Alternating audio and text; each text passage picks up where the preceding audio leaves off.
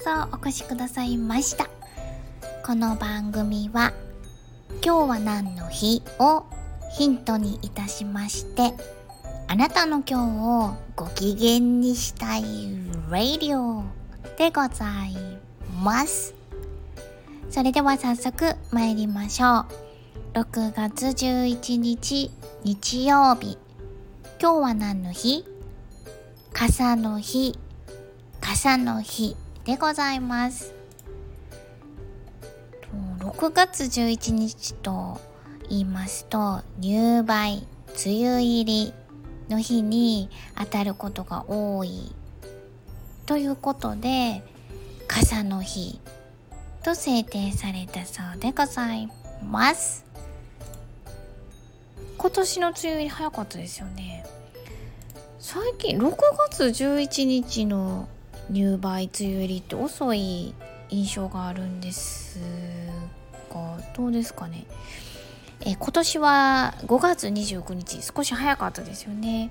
気象庁は九州北部中国地方四国地方近畿地方東海地方が梅雨入りしたと見られると発表しました。ほぼほぼ西日本全域東海まで入ってますやん。でしかも梅雨入りしたと見られると発表。何ですかこれ。印象派ルノアールみたいな感じですよね。予報が。予報じゃなくてもしたと見られる。予報じゃないですよね。したんじゃないかなっていう発表。アンニュイヤは。こう大体梅雨入りが6月11日頃っていうことでざーっと近年の梅雨いつ入ったのっていうのを見ますとなんとね2019年ついこの間ですよね。梅雨入りは6月26日頃とありました。で2017年は6月20日頃。これどうしたんですかね。あれ？いつまでもジメジメしないっていうことでしょうか？そその年によったらね梅雨入りって宣言バーンしてした瞬間連続10日間ピーカンで晴れましたっていう年ありますやんね。あれ気の毒やなと思うんですよ気象庁の方が。ねものすごい検証に検証を重ねてよしって発表しはったのに全然ジメジメしてなくて何て言うんですか雨が降らないっていうだけじゃなくってめちゃめちゃピーカンですやんっていう。で1週間やったら私も10日ぐらい続いてませんっていう年ありますよね。私の記憶違いでしょうか。ね。でそんなんあるから控えてたら6月26まで来ちゃった。うかうかしてたらもう7月に入ってしまう。じゃあもうここで出しとけっていうので6月26日に発表しはったんかな。いや大変ですよね。私みたいにこんなん言う人がいるから。梅雨入り。梅雨入りしたと見られる。しかももうなんかこう何ですか？九州から順々に沖縄九州ってこう北上してこう日にち1日2日ずつだんだんこうこうスライドして発表したいのにもうまとめて九州北部中国地方四国地方近畿地方東海地方。が梅雨入りしたと。見られる？ね。こんなしつこく私のような人種に言われるんですから気象庁も守りに入りますよね。で話を戻しまして、えー、その雨の日から連想いたしまして傘の日と本日が制定されたそうですがえー、っと「源氏物語絵巻」紫式部ですよね「源氏物語絵巻」に和傘の使用が確認されたとこの絵巻物見てますと指してはりますわ。この方は光源氏なのかどなたなのか分かりかねますが殿方が和傘を指しておられます。でこの紫式部なんですがよく清少納言と比較されるかと思うんですがどっちがお好きですか？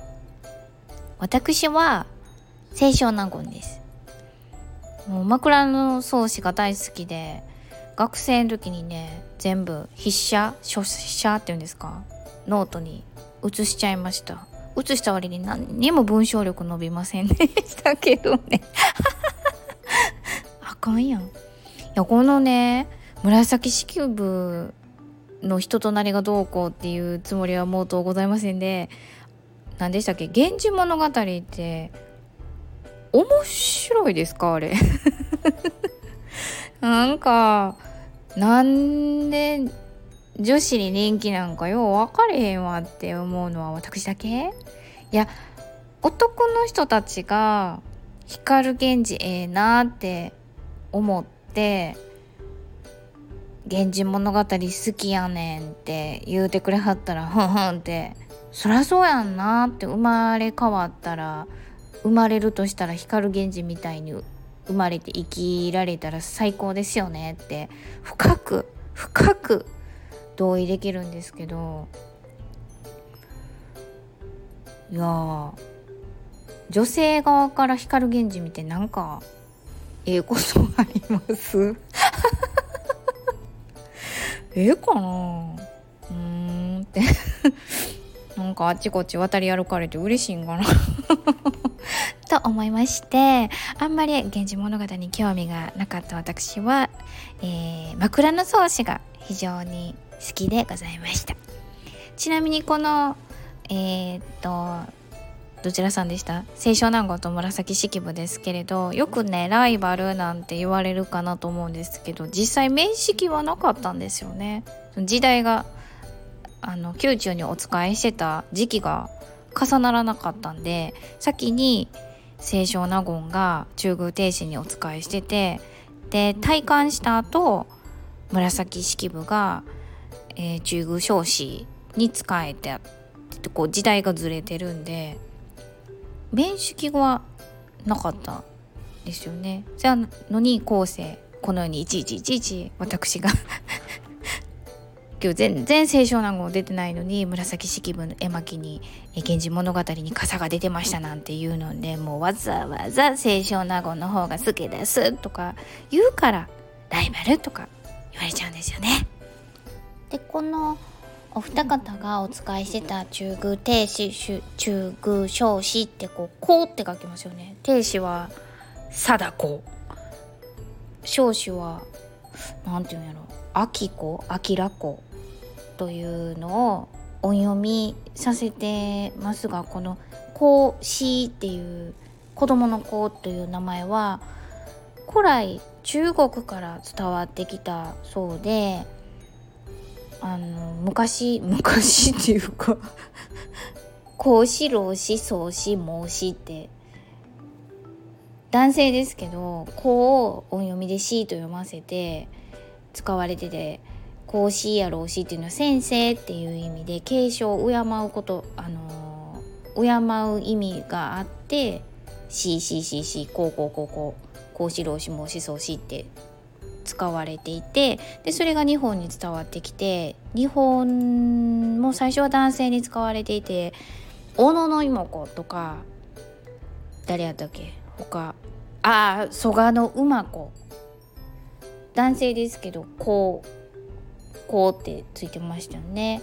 でそれがだんだんに平安時代になってこうやって中宮彰子とか中宮停止って女性に使われるようになってきて明治ぐらいから女性の名前に「子」っていうのが使われるように「何々子」っていうのが使われるようになってきたそうでちょっと古い印象があるお名前女の子のお名前ですけれど近年のキラキラネームに対抗いたしましてシュワシュワ シワシワネームとしてリコちゃんっていうのがあの草冠に利益の利って書くリコちゃんっていうのがかなり上位に上がってきているそうですね。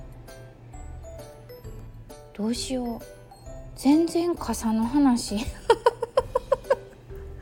してないまま。今日はこの辺りにいたしたいと存じます。いかがでしたでしょうか？ちょっと今日の話題にしたいななんて雑談の種がございましたか？全くと言っていいほど触れませんでしたが傘の日の話題でぜひぜひあなたの今日をご機嫌にしてね。お相手は笑いで日常を科学する会社員のガガがお届けいたしました。それではまた明日。バイバイ。